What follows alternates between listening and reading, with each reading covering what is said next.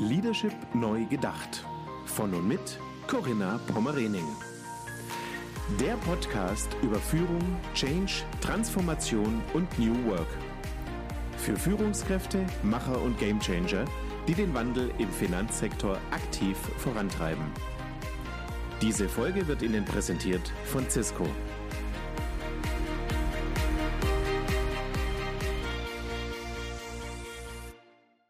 Herzlich willkommen zu meinem Podcast Leadership neu gedacht.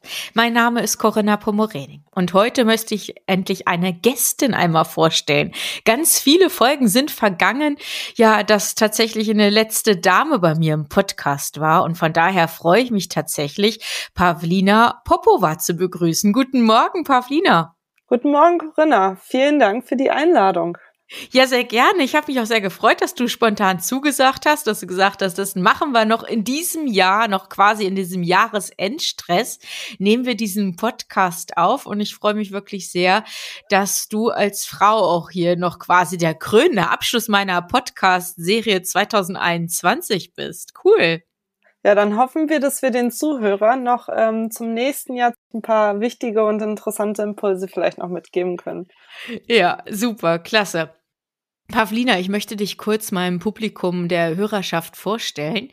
Du hast ja angefangen tatsächlich auch im Bereich Banking während deines Masterstudiums bei der Berliner Sparkasse und hattest dort also frühestmöglich die Chance, die Prozesse einer Bank oder in dem Fall einer Sparkasse kennenzulernen. Nach deinem Studium bist du klassisch in die Beratung eingestiegen bei Simon Kucher und Partner. Dein Fokus lag auf der Gestaltung von Hausbankmodellen nach der Beratung hast du dich entschieden, doch mal in die Fintech-Szene einzutauchen, bist zu Barzahlen gegangen, heute zu, ähm, heute firmiert der das Unternehmen als Zweier Fintech und warst dort für die Bankenkooperation verantwortlich. Das vielleicht so zu deinem Exkurs im Bereich Fintech. Durch die Zusammenarbeit mit diesen unterschiedlichsten Banken, von klassischen Retail-Banken bis hin zu Challenger-Banken, ist dir aufgefallen, dass man von außen als Dritter oft die Geschwindigkeit der klassischen Banken ja kritisiert. Und du hast dir gedacht, ja, kann man das nicht vielleicht auch ändern?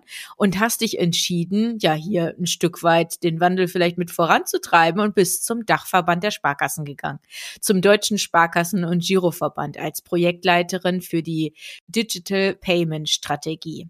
Jetzt zum 1. Januar, ganz spannend, in wenigen Tagen wechselst du in das Team im Rahmen der digitalen Innovation und wirst so für die Zusammenarbeit mit Dritten und weiteren Maßnahmen rund um das Thema Innovation verantwortlich sein, um hier auch den digitalen Wandel in der Sparkassenorganisation voranzutreiben. Ja, durch deine Tätigkeit sowohl in dem Fintech als auch im Verband der größten europäischen Bankengruppe konntest du dir doch ein umfassendes Bild der teils konträren Dynamiken und Prozessen sowie die Chancen und Herausforderungen unterschiedlicher Organisationen kennenlernen. Sehr diplomatisch hast du das verpackt, liebe Pavlina. Und neben deiner beruflichen Tätigkeit engagierst du dich auch noch ehrenamtlich und agierst als Mentor für Young Professionals innerhalb und außerhalb der Finanzbranche. Und unter anderem hast du hier mit anderen Alumni an der Humboldt-Universität zu Berlin ein Mentoring-Programm aufgesetzt, um StudentInnen frühzeitig auf die berufliche Zukunft vorzubereiten. Also ich glaube, ja, der Spannungsbogen, der ist aufgebaut. Ich freue mich auf das Gespräch mit dir, Pavlina. Ja, Wahnsinn. Das war ja eine, eine sehr detaillierte Beschreibung. ja. Ich wollte ähm, auch nichts aus. Pavlina, man muss auch ganz ehrlich sagen, da konnte man jetzt auch nichts auslassen, weil alles an sich wirklich ganz spannende Bestandteile sind. Und ich glaube, in dieser Kombination bringt es dir echt ein ja, USP, kann man sagen. Also du kennst so verschiedene ähm, Fronten, also Beratungsgeschäft, dann entsprechend Dachverband, du kennst sogar eine Primärbank oder eine, eine Sparkasse, jetzt hier mit dem Fall die Berliner Sparkasse und kennst auch die Fintechs, also total interessante Kombi. Ja, vielen Dank. Ja, man, man, es, es, es ist ja auch sehr interessant, ähm, unterschiedliche Parteien kennenzulernen, um auch dann entsprechend die anderen Seiten besser verstehen zu können. Und das mhm. war mir halt immer wichtig, ein holistisches Bild zu bekommen. Und gerade deswegen, um nur aber diesen kleinen Exkurs, dann kommen wir zurück zu den Banken, dann entsprechend auch jungen Leuten sowas vermitteln zu können, damit hoffentlich irgendwann mehr auch junge Bankerinnen und Banker ähm, hier in deinem Podcast sitzen. Ja, klasse. Dann versuchen wir hier eine erste Weichenstellung vorzunehmen. Pavlina, wir haben so ein bisschen die Agenda abgestimmt, worüber wir heute sprechen wollen. Und äh, die Wahl ist eigentlich auf drei ausgewählte Themenfelder gefallen, die dir besonders am Herzen liegen. Es ist das Thema der kundenzentrierten Bankprodukte, dann Daten als Erfolgsbaustein und dann wollen wir noch über Vertical Banking sprechen, die Vorteile für Nischenbanken. Warum sind denn ausgerechnet diese drei Handlungsfelder zu deinen drei Herzensthemen geworden? Also ich habe einen sehr diversen äh, Freundeskreis und gar nicht mal so viele Bankerinnen und Banker in meiner Umgebung. Und mir ist aufgefallen, dass das Thema Banken, also wir befinden uns ja hier in unserer kleinen sage ich mal, Finanzwirtschaftsblase, wo, wo für uns das alles total verständlich und klar ist und wir sehr digital voranschreiten, die besten Produkte den Kunden anbieten als Banken und auch als Finanzdienstleister. Aber das kommt da vorne bei dem Kunden gar nicht an. Und das merke ich immer wieder in Gesprächen mit anderen ähm, Menschen. Und dann frage ich aber immer wieder gerne, was würdest du dir denn wünschen? Ja, ähm, weil ich nutze das einfach auch gern. Mein, sag ich mal, das ist ja auch ein bisschen Hobby, was äh, also meine Arbeit könnte man auch als Hobby zum Teil bezeichnen, weil ich es einfach im privaten Umfeld äh, dann auch immer beobachte, was da passiert. Und dann dachte ich, wenn wenn es meinen Freunden schon so geht oder meinen Bekannten schon so geht, dann muss es ja auch ganz vielen anderen Kunden so gehen. Und das sind ja alles letztendlich ähm, Kunden einer oder vielleicht auch mehrerer Banken. Und ähm, letztes Jahr hatte ich so angefangen, darüber nachzudenken, was man denn besser machen könnte. Ich habe mich natürlich auch sehr viel mit dem Thema Challenger-Banken beschäftigt und auch Vertical-Banken, äh, Banken, die ja auch auf das Thema äh, spezielle Kundengruppe kundenzentrierte Bankprodukte zuschneiden. Und ja, das hat mich einfach angefangen zu interessieren und ich versuche das auch immer mehr äh, einzustreuen, weil ich glaube, nur so ähm, können wir letztendlich ja, die Kunden dort abholen, wo sie sind. Und da würde ich ganz gern auch äh, den Bogen spannen zu dem letzten Podcast-Gast. Äh, ah, mit äh, Professor Jürgen Moormann, ja. genau, die Folge habe ich äh, tatsächlich auch gehört. Die war auch super spannend, sehr viele interessante Aspekte. Ähm, er hat aber eine Sache gesagt, die bei mir hängen geblieben ist. Und zwar, ja.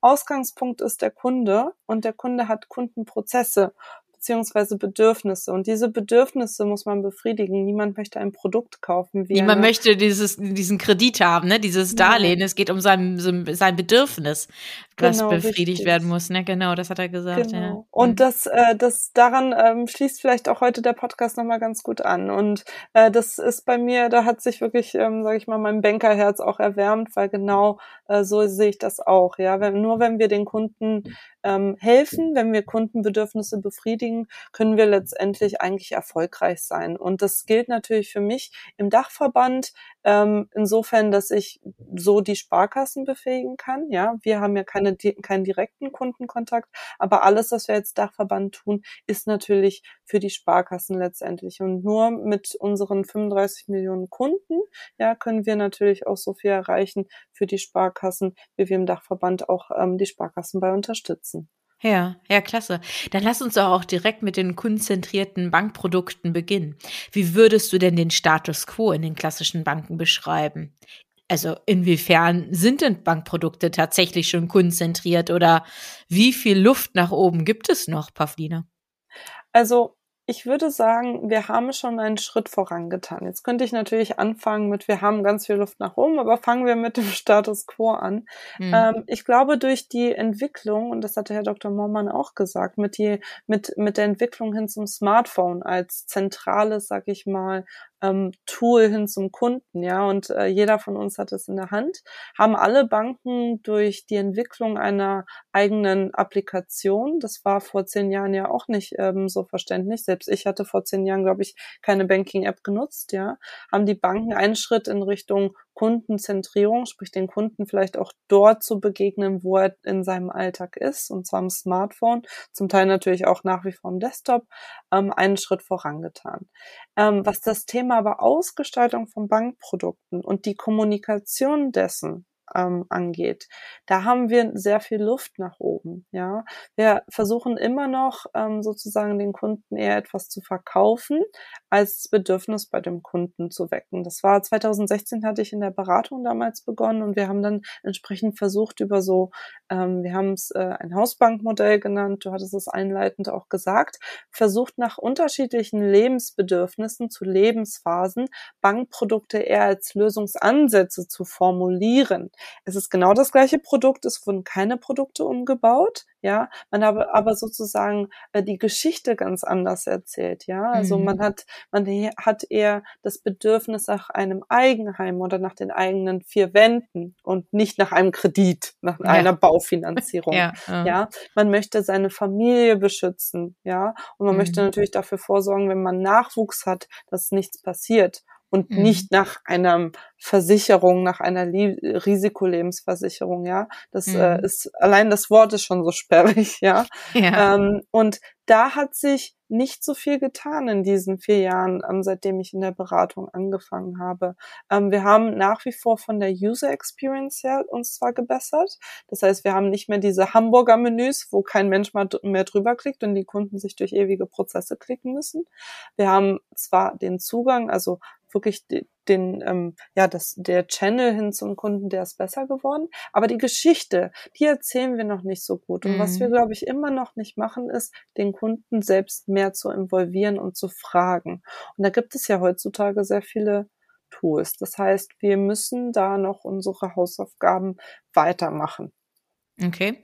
Woran liegt es, dass wir da vielleicht noch nicht an der Stelle sind, wie es eigentlich notwendig wäre jetzt Ende 2021? Ist die Erkenntnis noch nicht da? Also fehlt es noch an Awareness oder fehlen die Ressourcen in den Banken, in den Sparkassen, um das umzusetzen? Wie würdest du das vielleicht auch ja, wir haben natürlich als Banken auch vor allem in den letzten Jahren sehr viele regulatorische Prozesse in unsere Hausaufgabenbücher bekommen, um die wir uns auch kümmern mussten. Ja, also das, das geht leider, was heißt leider, das geht nach wie vor vor, weil man einfach ähm, die regulatorischen Anwendungen auch IT-seitig umsetzen muss. Ja, man kann das nicht einfach auf depriorisieren oder auf die Seite legen. Das heißt, dort ähm, ist sozusagen, wird sehr viel auch Kapazitäten und auch IT-Ressourcen. Ja, wir sprechen ja letztendlich immer auch über IT-Ressourcen gebunden. Auf der anderen Seite wollen wir natürlich, das wissen wir alle, unsere Legacy-Systeme aufräumen. Ja, das geht aber nicht von heute auf morgen. Ja, das heißt, da arbeiten wir natürlich als Banken, ich spreche jetzt mal für die Bankenbranche, ähm, arbeiten alle Banken sozusagen dran, nach und nach aufzuräumen. Das geht aber auch nicht von heute auf morgen. Da muss man ja auch, und da werden wir auch später dazu kommen, bei dem Thema Daten, ähm, nach und nach aufzuräumen und auch Datenlandschaft zu verbessern. Das bindet aber auch IT-Ressourcen. Dann gibt es ähm, eine Reihe an ähm, weiteren Maßnahmen und Themenfeldern, wo man ähm, weitere IT-Ressourcen bindet. Ja, ob das jetzt, ich komme jetzt ähm, aus dem Digital Payment heraus, kann sagen, wie, wie viel man dort eigentlich machen kann und wie man sich positionieren kann. Das Thema ähm, Drittanbieterkooperation, wenn man mit einem Drittanbieter kooperieren möchte, weil man es als sinnvoll und strategisch ähm, richtig erachtet und dort einen Mehrwert sieht, ja, das bindet so viele Kapazitäten allein eine Kooperation, da muss man sich mal vorstellen, was man sonst machen muss. Und ähm, es, die, die Welt, ich sag mal, die Bankenwelt dreht sich gefühlt immer schneller. Ja, vielleicht ist es auch nur meine Empfindung, weil ich noch nicht so lange drinnen bin. Ähm, aber man guckt auch noch, was machen die Wettbewerber. Und die Wettbewerber sind so schnell so, so große an, ähm, Wettbewerber wie PayPal oder Klarna, weil natürlich auch das, das Geld derzeit ähm, sehr, sehr billig auf dem Markt erhältlich ist und die natürlich auch mit Geld überschüttet werden und das äh, reinstecken. Und Banken müssen sich da auch selbst finanzieren. Das heißt, wir können nicht mit solchen ähm, ja, Kapitalpuffern da rangehen, wie vielleicht jemand, der mit Geld überschüttet wird gerade. Mhm. Also sehr viele unterschiedliche Themen, die gleichzeitig behandelt werden. Und das Thema ähm, Kundenzentrierung ist natürlich ein kleines Thema, kleiner Themenbereich. Ja? Ähm, du wirst andere Gäste in deiner Runde haben, die über andere berichten werden, die genauso wichtig sind. Ja? Und ja. letztendlich ist es immer eine Priorisierung von Themen und ja. äh, jeder prescht mit seinem eigenen voran ja. und sagt, das ist ganz wichtig wichtig. Ja, aber jetzt sag doch nochmal bitte aus deiner Perspektive, warum ist es denn so entscheidend, sich um das Thema der Konzentrierung zu bemühen und die wirklich zu optimieren, nachhaltig zu verbessern? Hm durch, durch die Kundenzentrierung, also ich glaube, das Thema, was an, in, in den Banken vor allem in den letzten Jahren ja auch noch mal äh, wichtig geworden ist, ist das Thema, den Kunden oder die Kundenschnittstelle nicht zu verlieren. Ähm, die Kundenschnittstelle bedeutet wirklich Interaktion mit dem Kunden und äh, auch dazu habt ihr letzte Woche bereits mhm, genau. gesprochen. Ähm, man, es gibt unterschiedliche Modelle. Die Banken können natürlich zurück in den Maschinenraum gehen, können Produktanbieter sein oder rein wirklich als Plattform im Sinne von mhm. infrastruktureller mhm, Sprichst jetzt schon über das Thema Ökosysteme, ne? Genau, genau mhm. richtig agieren. Ähm, ich glaube aber, das Interesse ist trotzdem, den Kunden nach wie vor bei sich zu behalten, weil wenn man den Kunden sozusagen ähm, bei sich hat, kann man ähm, ihn besser verstehen, man kann mit ihm sprechen. Durch das bessere Verständnis wiederum kann man dafür sorgen, dass der Kunde ähm, zufriedener ist, dass er sich mit der Marke besser identifizieren kann, dass äh, eben die Wahrnehmung da ist. Dadurch interagiert der Kunde wiederum natürlich viel mehr ähm, mit der Bank selber. Und durch Kundeninteraktion entstehen immer, mit jeder Kundeninteraktion entstehen entsprechende Daten und Transaktionsdaten, die wiederum verhelfen dazu, den Kunden besser zu verstehen und ihn ähm, wieder an sich zu binden. Und es mm. ist ein mhm. Kreislauf. Und ähm, ich glaube, es ist kein Geheimnis, dass Banken heutzutage enormen Margendruck haben. Ja. Mhm. Und ich glaube, durch eine ähm, Kundenbindung im Sinne kundenzentrierte Produkte für eine Kundenbindung können Ertragsopportunitäten ähm, entstehen durch Cross- oder Upselling, durch Verhinderung von Kundenabwanderung, durch mhm. neue Kundengewinnung. Es gibt so viele unterschiedliche Facetten. Ja, ja. es dreht sich alles um den Kunden. Mhm. Ja, ja, das knüpft super nochmal an diesen Punkt an, den ja auch Professor Mormann klar gemacht hat. Also Kundenzentrierung, das Kundenverständnis muss im Mittelpunkt stehen und das ist so essentiell, damit dann auch alles andere darauf aufbauen kann. Pavlina, lass uns doch noch mal so ein bisschen über Best Practice Beispiele auch sprechen, also Best Practice Beispiele aus anderen Branchen, an denen wir vielleicht auch uns vor Augen führen können, was machen die richtig im Kontext von Kundenzentrierung? Hast du ein paar Ideen oder Impulse für uns? Mhm.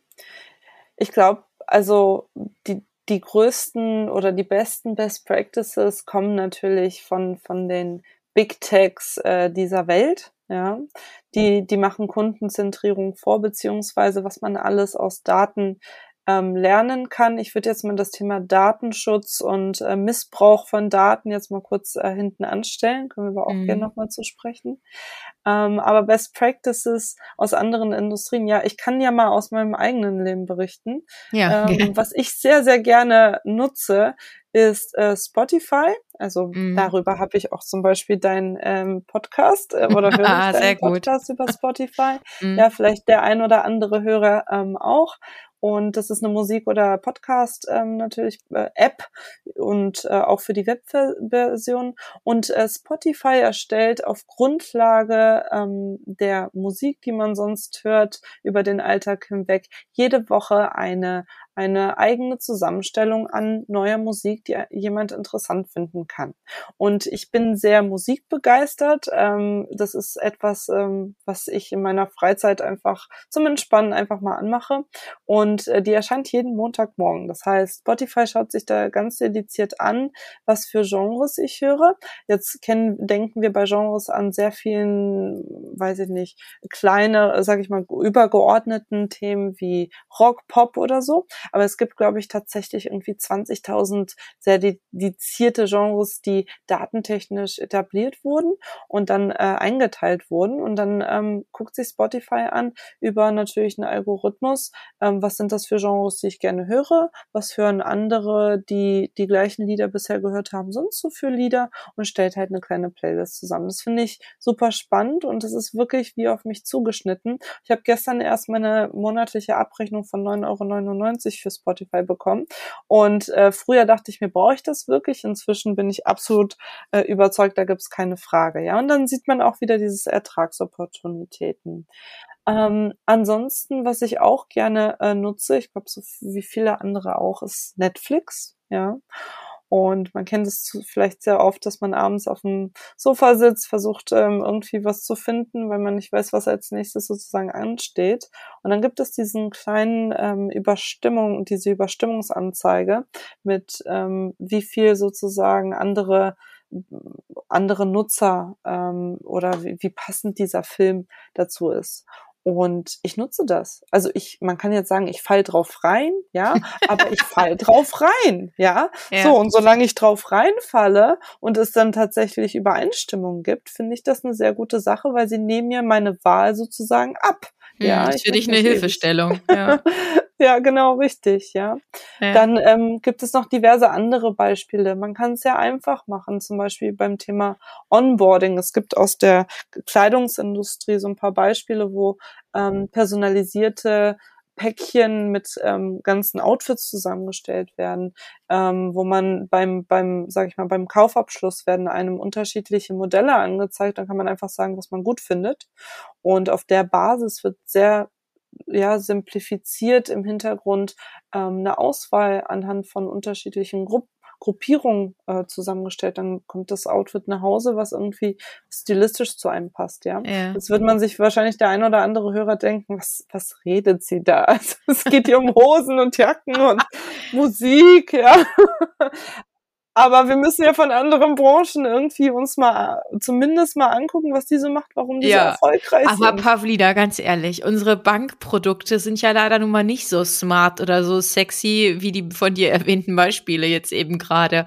Aber das soll uns ja jetzt nicht entmutigen, oder? Also was können wir hier vielleicht so als Transfer auch mitnehmen? Ja, also ich glaube, wir sind, wir sind nicht so sexy. Unsere Produkte sind nicht so sexy. Das genau, andere vermag ich nicht zu, genau. Das andere vermag ich nicht äh, drüber zu urteilen. Ähm, aber ich glaube, was bei Bankprodukten so spannend ist, ist, dass die Finanzen ja in allen diesen Kategorien verankert sind. Ich zahle für das Spotify, ja. Mhm. Ich, ich zahle ähm, für, für Netflix. Ich bezahle für den Einkauf, ja. Mhm. Ähm, und ich finde, wir könnten sozusagen viel mehr diesen Schnittstellen nutzen, ähm, und auch viel mehr sozusagen uns angucken, was die Bedürfnisse, und jetzt kommen wir wieder zurück zu den Bedürfnissen des Kunden sind und was wir uns davon abgucken äh, können. Mhm. Und äh, das sind aus meiner Sicht halt drei Themen. Das Thema Personalisierung. Ähm, das hatte ich im Beispiel jetzt bei Spotify auch natürlich nochmal hervorgehoben. Ja. Ähm, das Thema Onboarding. Also den, man kann den Kunden, vor allem wenn er ähm, zu einer Bank kommt das erste Mal, ja auch mal fragen, was er möchte. Ja, ich wurde irgendwann neulich mal von jemandem gefragt, was denn Geld für mich bedeutet. Und ich war so erstaunt. Das hat mich das ganze Wochenende beschäftigt, weil mich noch nie jemand diese Frage gestellt hat. Und ich dachte, warum eigentlich nicht? Wenn ich irgendwann mal die Antwort auf diese Frage finde, löse ich vielleicht sehr viele andere Fragestellungen in meinem Leben. Ja, und äh, ich glaube, da können wir den Kunden fragen.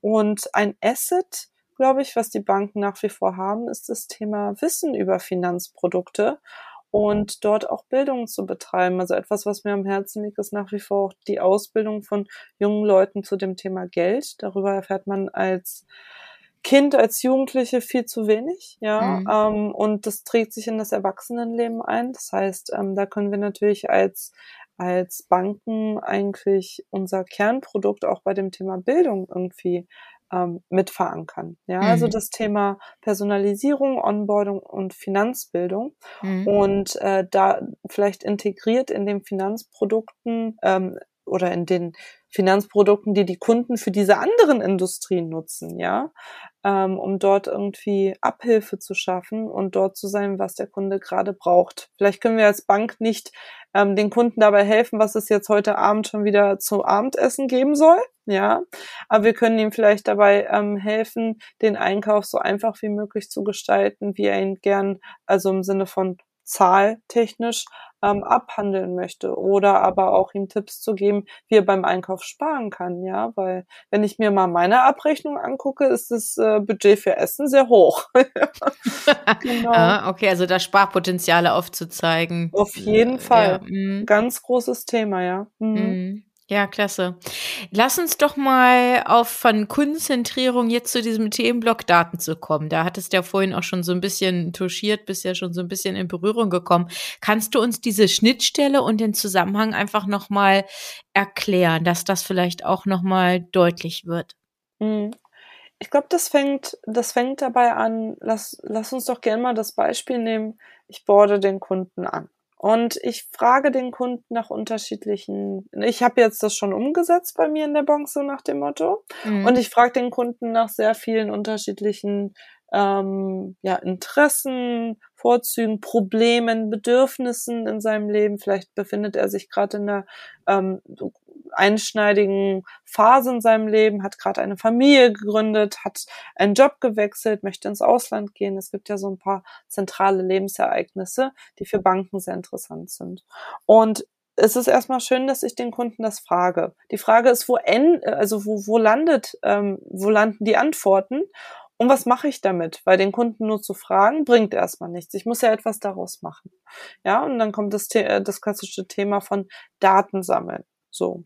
Und was ich realisiert habe in den Banken, in meiner Kooperation oder in meiner Arbeit ähm, im Fintech, aber auch was ich jetzt sehe und was ich von anderen Kollegen mitbekomme, ist, wir haben die Datenlandschaft halt immer noch nicht im Griff. Und wenn ich die Datenlandschaft nicht im Griff habe und ähm, die Kundendaten komplett zerstreut sind, dann kann ich gar nicht ein ich nenne es wirklich anonymisiertes Kundenprofil erstellen, erstmal, um den Kunden überhaupt dann diese bedarfsgerechten Produkte näher zu bringen, im Sinne von Lösung aufzuzeigen. Ja. Mhm. Und ähm, wenn ich nur seine Kontonummer und seinen Kontostand kenne, aber wo mhm. ganz anders landet eigentlich vielleicht, ähm, wenn wir über Regionalbanken sprechen, bei dem Berater, ja, noch in der Filiale, weil die gibt's ja nach wie vor, liegen irgendwo die ganzen Präferenzen, ja, selbst wenn es auch kleine persönliche Präferenzen sind. Ähm, dass die sozusagen einem zentralen Datentool reingegeben werden und auch im Frontend verarbeitet werden, in der App irgendwie darauf eingegangen wird. Das, ähm, ist, das fußt alles auf den Daten und auf der Datenordnung vor allem, ja. Und ohne die kann man dann gar nicht den Kunden ähm, zentriert ansprechen. Das kann vielleicht der Berater, weil er ihn kennt, ja, im regionalen Bereich. Aber das kann man mit Sicherheit zum Beispiel jetzt für die, Spina äh, für die Sparkassen gesprochen nicht für 35 äh, Millionen Kunden machen. Das heißt, da braucht es natürlich automatisierte Prozesse ähm, und Algorithmen. Und es geht aber nur, wenn es eine aufgeräumte und zentrale Datenlandschaft mhm. gibt. Also erste To-Dos tatsächlich in den einzelnen Organisationen wirklich die Datenlandschaft nochmal in den Fokus nehmen, aufzuräumen oder auch tatsächlich noch äh, Daten zu erheben, oder? Auf jeden Fall. Also Daten zu erheben durch ähm, Fragen des Kunden. Ich sage jetzt nicht, man muss den Kunden bei jeder Sache fragen. Der Kunde sollte ja auch nicht überladen sein und ähm, oft sind ist ja der Kunde hat vielleicht auch ganz andere Vorstellungen. Aber es gibt ja auch natürlich Fokusgruppen, die man in unterschiedlichen Projekten ähm, bei Produktentwicklung etc. involvieren kann. Das heißt, äh, dort, wo Projekte verankert sind, ähm, würde ich immer darauf zurückfußen, auch mal so ähm, Fokusgruppen zu bilden, Themen auszufokussieren, ähm, etc. Ähm, und dann die Daten auch tatsächlich beim Kunden zu sammeln. Ja, auf jeden Fall. Das kann man ähm, in der Filiale machen. Also ich meine, Regionalbanken und auch die großen Banken, die Filialinfrastruktur haben, können natürlich auch ähm, ihre Berater, die am Kunden zumindest dran sind, nochmal davon profitieren aber nicht ohne, dass es eine zentrale Maske gibt, wo sowas eingetragen wird, damit mhm. es verarbeitet wird. Mhm. Und dann auch wahrscheinlich institutsweit, dass es dann identische Abfragen sind, oder? Auf jeden Fall, ja. Mhm. Also auf, es, es braucht ja eine Art, ähm, sag ich mal, der Synchronisierung und Harmonisierung. Ansonsten ja. ist ja wieder nur Chaos, ja. Genau. Und das muss man richtig machen. Und äh, das ist natürlich eine Mammutsaufgabe. Also mhm. das möchte ich gar nicht abtun. Es ist eine Mammutsaufgabe, weil ähm, da ist wieder das böse Wort Legacy-System, das ist über die Jahre gewachsen und man kann es nicht von heute auf morgen auf, ähm, aufräumen. Aber ich sehe schon ähm, auf jeden Fall ja die Bereitschaft und äh, ich sehe auch schon Fortschritte, keine Frage. Ja, okay. Das stimmt uns ja positiv. Aber lass uns doch jetzt mal von diesen, ich sag mal, von diesen Basic-To-Dos, die jetzt wirklich zwingend umgesetzt werden müssen, also Daten aufräumen, Daten managen und so weiter erfassen. Was können Banken jetzt noch tun, um wirklich dann auch die, ähm, ja, diese finalen Potenziale und den Handlungsbedarf dann nicht nur festzustellen, sondern da auch wirklich anzudocken und genau da anzusetzen? Also was sind so wichtige Maßnahmen, die dann auch anstehen rund um das Thema Daten? Ich glaube, man sollte viel mehr, ähm, sag ich mal, wirklich Projekte nur rund um das Thema Daten, also einen zentralen Datenbeauftragten, ähm, der eine Infrastruktur bildet, wo die Daten abliegen. Und ähm, weil auch das dauert natürlich entsprechend sehr, sehr lange ähm, sehr, sehr lange das Ganze aufzuräumen. Das ist ja nicht von heute auf morgen mal schnell umgestaltet. Ja, wir hatten das Thema Regulatorik, weitere Themen, Umsetzungsprojekte und Produkte. Ähm, ich glaube, um dann letztendlich eine Landschaft zu bauen, eine Datenlandschaft, auf der, also die Datenlandschaft an sich reicht ja nicht aus. Da müssen wir drauf aufsetzen.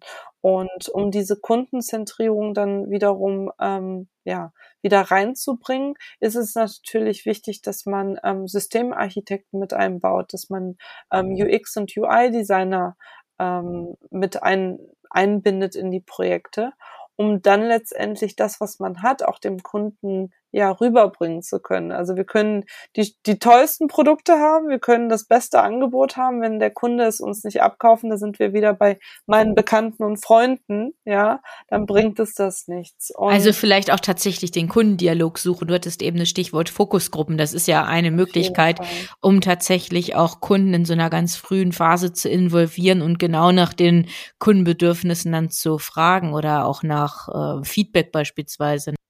Auf jeden Fall. Und ich kann auch jeden Banker und jeder Bankerin, ja, die hier heute zuhört, auch nur erraten, einfach mal mit anderen Leuten zu sprechen, ähm, und auch mal bei sich selbst auch zum Teil anzufangen, ja.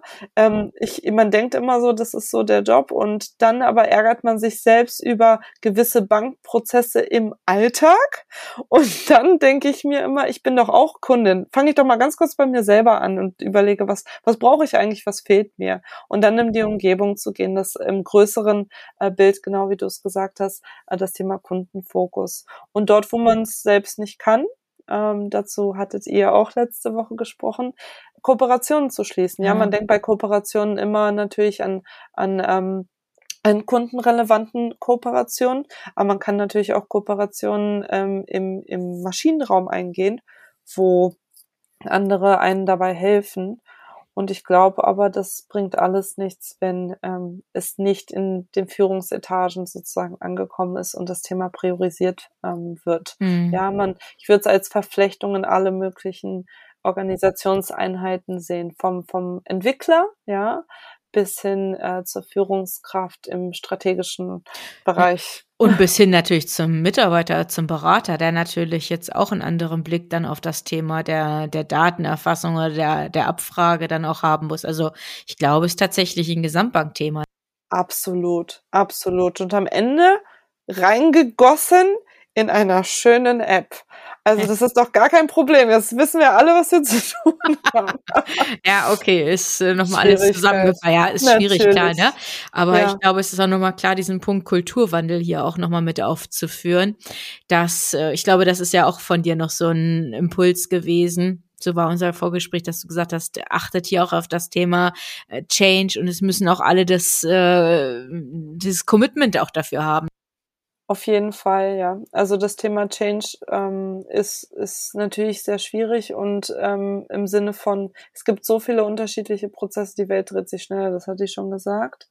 Ähm, ich glaube aber, wenn wir alle anfangen, äh, bei uns selbst zu schauen, also wirklich von der Führungskraft bis hin zum Berater, ich bin ja selbst Kunde, was nervt mich vielleicht, dann gerät es in den Alltag des Denkens. Ja, also immer mitzudenken, hier, ich habe einen Kunden neben mir, was würde der sagen? Auch mal Freunde und Familie zu fragen, Mensch, wir haben hier so was Neues gebaut, was sagt ihr eigentlich dazu? Findet ihr das gut oder nicht? Ja, mhm. das ist natürlich nicht die relevante Stichprobe, wie man statistisch sagen würde, ähm, aber ich glaube, das würde dabei helfen, den Kulturwandel sozusagen peu à peu voranzutreiben. Da fällt mir ja total richtig und wichtig. Ich war neulich bei einer Bank und hatte mit dem Vorstand in seinem Vorstandsbüro gesprochen und er sagte, sie haben an ihrem ähm, Sitzungstisch ein Stuhl mehr immer freigehalten. Der soll dafür stehen, dass man in Gesprächen, in Diskussionen immer an diesen freien Platz denkt und den Platz nimmt natürlich der Kunde quasi ein, dass man hier den Kunden einfach im Fokus hat und sich das immer wieder auch in Diskussion vor Augen führt, darauf zurückkommt und sich nicht in reine Prozessdenke ja verrennt, sondern immer wieder zurückkommt, ja, was ist jetzt für den Kunden entscheidend? Auf jeden Fall. Das große Vorbild hier ist Amazon. Die machen das tatsächlich, ja. Von daher kann ich, äh, ja, finde ich unglaublich toll, dass man das so umsetzt. Und ähm, um vielleicht aber auch noch eine, eine Laudatio da anstelle sozusagen an die Regionalbanken aber auch zu verteilen. Also Kundenzentrierung fängt ja wirklich beim Kunden an. Wir haben jetzt natürlich über sehr viele digitale und idealistische Prozesse gesprochen, ja. Aber wir dürfen halt nicht vergessen, dass das Regional, äh, das Regionalbanken beim Kunden vor Ort sind. Und ähm, auch wenn natürlich Filialinfrastruktur Infrastruktur ähm, zurückgebaut wird. Das ist das Thema Beratung vor Ort. Und ähm, ich glaube, das ist nicht nur im Privatkundenbereich, aber auch im gewerblichen Bereich. Die Berater, die wirklich vor Ort beim Kunden, mit dem Kunden über Probleme reden.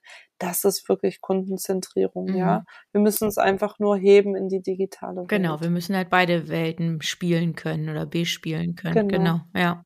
ja. Ja, Pavlina, lass uns bitte zum Abschluss auch noch mal auf das Thema Vertical Banking zu sprechen kommen. Ich hatte eben in der Einführung gesagt, es geht hier um das Thema Nischenbanken, Nischenbanking. Was genau ist darunter zu verstehen? Also was macht Nischenbanking aus? Und vielleicht kommen wir dann auch noch mal im zweiten Abschnitt darauf zu sprechen, warum ist es auch für Regionalbanken wichtig zu verstehen? Nischenbanking ist genau das, was es sagt, auf eine Nische, also auf eine sehr bestimmte Kundengruppe ähm, ausgelegte Bank. Ich glaube, dass ähm, das ja, berühmteste Beispiel ist hier wahrscheinlich die APO-Bank. Die auch Professor Mormann ähm, erwähnt die, hätte, genau. Ja, genau, deswegen, also ich glaube, ich glaub, Professor Mormann und ich sollten uns mal austauschen. ich stelle den Kontakt her. Ähm, super. ähm, aber die APO-Bank, die sehr spezialisiert ist auf ähm, Ärzte und Apotheker. Ja. ja, und da auch entlang halt, und wenn, wenn wir über Bedürfnisse reden, zum Beispiel, die sich natürlich anguckt, ähm, welche speziellen Bedürfnisse haben denn Apotheker und Ärzte? Ähm, von, von der Ausbildung, Bildung einer Praxis etc. Ja. Und natürlich hat das Thema Nischenbanking oder Vertical Banking ähm, jetzt in den letzten Jahren Fahrt aufgenommen.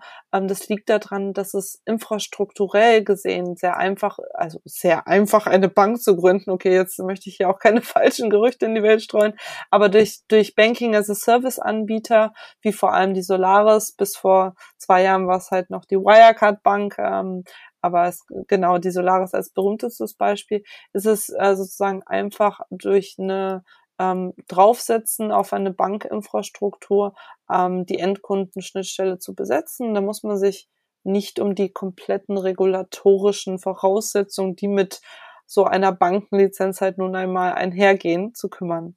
Und ähm, das Beispiele aus, aus, aus der Industrie, die wir jetzt kennen, sind zum Beispiel Contest, die ähm, sehr stark auf ähm, Selbstständige konzentriert sind, ähm, Penta auf ähm, etwas größere Geschäftskunden. Wir haben die Tomorrow Bank, die natürlich einen sehr starken Fokus auf das Thema nachhaltiges Banking hat. Ähm, und ähm, viele weitere. Wenn man so in die USA guck, guckt, die natürlich viel verrückter sind, ja, gibt es, glaube ich, selbst eine Bank, hatte ich mal gelesen, für Influencer, ja.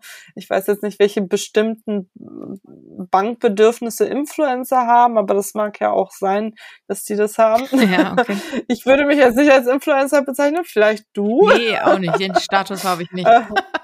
Okay. ähm, aber weil du auch gefragt hast, warum das so wichtig mhm. ist und wie, wie das auch dazu passt, dass wir darüber davor gesprochen haben. Mhm. Es ist natürlich viel einfacher, sich an einer bestimmten Kundengruppe die Bedürfnisse anzugucken, weil die etwas, ähm, ja, etwas heter äh, homogener sind als bei einer ähm, sehr heterogenen ähm, ja, Kundengruppe wie den 35 Millionen Sparkassenkunden, ja, die komplett unterschiedlich sind und man super viele unterschiedliche Bedürfnisse befriedigen muss. Und es ist aber interessant, ähm, die einzelnen Kundengruppen zu betrachten und entlang der Kunden-Journey, ja, also von wann kommt der Kunde mit uns in Kontakt, was sind wirklich die Problemstellungen, ähm, sich dem Thema anzunähern, ja, und auch mal über den Tellerrand hinauszublicken. Wenn ich jetzt mal Contis als Beispiel nehme, die haben ja dann auch ähm, so so eine Steuerberatungseinheit ähm, äh, gegründet und eine Stiftung, ja, die Selbstständigen dabei hilft, sozusagen durch die ganzen Themen, die sie benötigen, auch in Steuerhinsicht ähm, ja zu beraten, weil das einfach bei Selbstständigen ein großes Thema ist, ja. Ähm, und da kann man sich sozusagen eine Scheibe nur insofern bei großen Instituten abschneiden, als dass man vielleicht anfangen sollte, wenn man kundenzentriert denkt und weiß, gar nicht weiß, wo man anfangen soll, dann kann man ja anfangen, unterschiedliche Personengruppen zu bilden. Mhm, die sogenannten Personas. Mhm. Genau, die Personas, richtig. Nicht alle werden darauf ähm, ja passen, aber da kann man auch mal überlegen. Und jetzt fange ich mal an, ein bisschen rumzuspinnen. Ähm, am Anfang kann man, wenn man irgendwann in zehn Jahren äh, bei der Bank ähm, sein Konto eröffnen möchte, kann man durch äh, gezielte Fragestellung die Persona äh, erörtern. Dann landet man in einer User Experience und einer sozusagen Produktgeschichte für diese bestimmte Personengruppe. Ja, so könnte ich mir das vorstellen. Irgendwann, dass es äh, darauf hinausläuft. Was bist du? Bist du Studierender? Ja, Mensch, dann hat der jemand, der studiert, der wird ja jetzt demnächst in den Berufsalltag reinkommen. Und wenn ich mich mal meinen Berufseinstieg entscheide, Mensch, da hatte ich ganz viele finanzielle Bedürfnisse ganz am Anfang, ja ähm, bis ist man in der Familiengründung. Ach, da fallen mir auch tausend Sachen ein, ja, von Eigenheim über mhm. unterschiedliche. Also das Thema Vorsorge. Onboarding haben wir ja da auch wieder. Ne? Da haben wir auch wieder das Thema Onboarding, genau richtig. Und deswegen ist es so spannend, also sich Nischenbanken einfach mal anzugucken, zu gucken, wie sie eine bestimmte Kundengruppe äh, bespielen. Und, und da gibt es sehr viele, wie gesagt, auch verrückte Beispiele, ja. Ähm, natürlich die USA hatte auch sehr viele äh, verrückte. Ich das Verrückteste, was ich mal gesehen habe, war äh, ein, eine Nischenbank nur für Barbershops. Okay. Ich kann dir nicht sagen, welche genauen Bedürfnisse Barbershops haben, so wie die Influencer, aber wenn es dafür ein Bedürfnis gibt, dann äh, spricht das ja auch dafür. Ja, okay.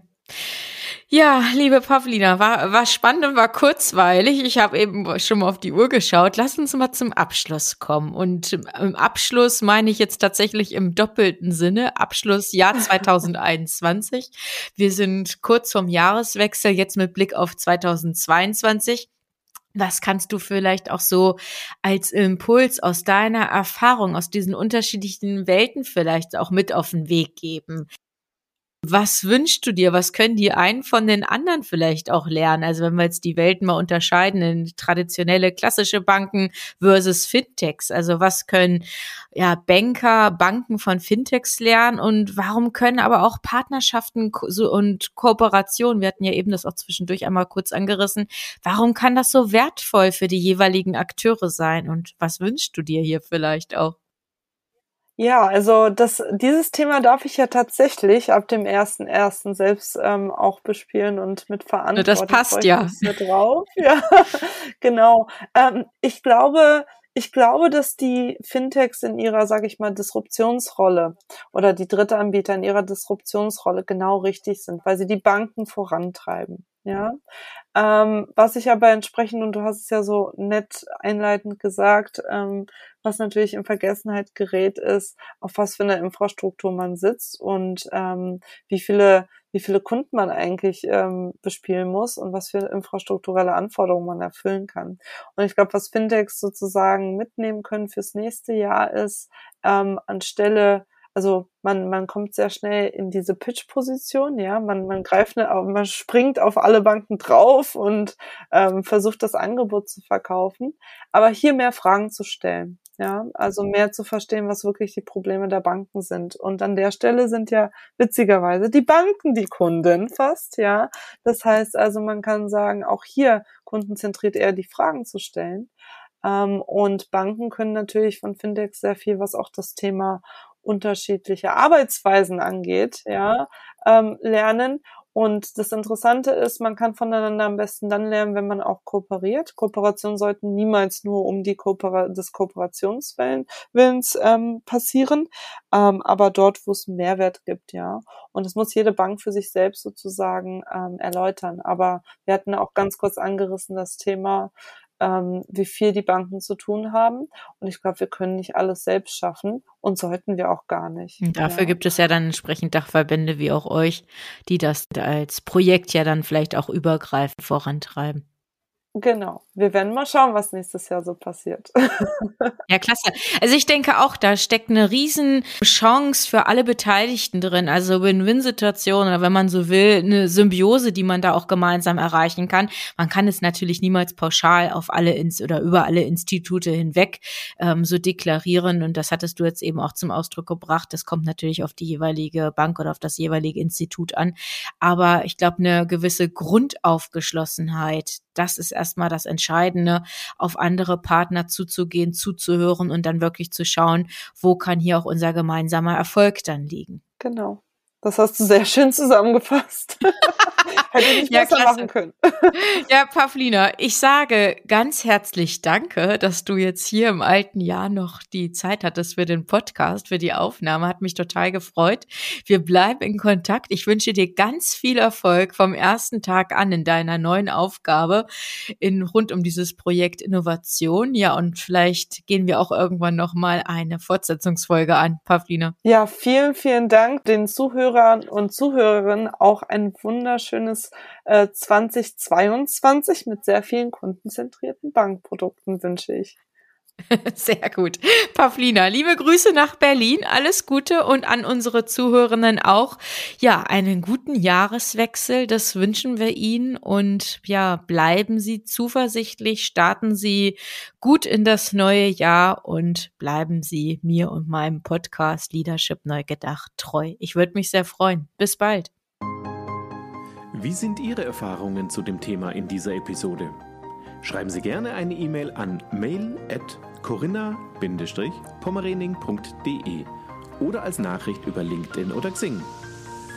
Besuchen Sie auch sehr gerne die gleichnamige geschlossene Facebook-Gruppe von Corinna Pommerening und hören Sie wieder rein, wenn eine neue Folge von Leadership neu gedacht auf Sie wartet. Unterstützt von Cisco, Ihr Partner für die digitale Transformation im Finanzsektor.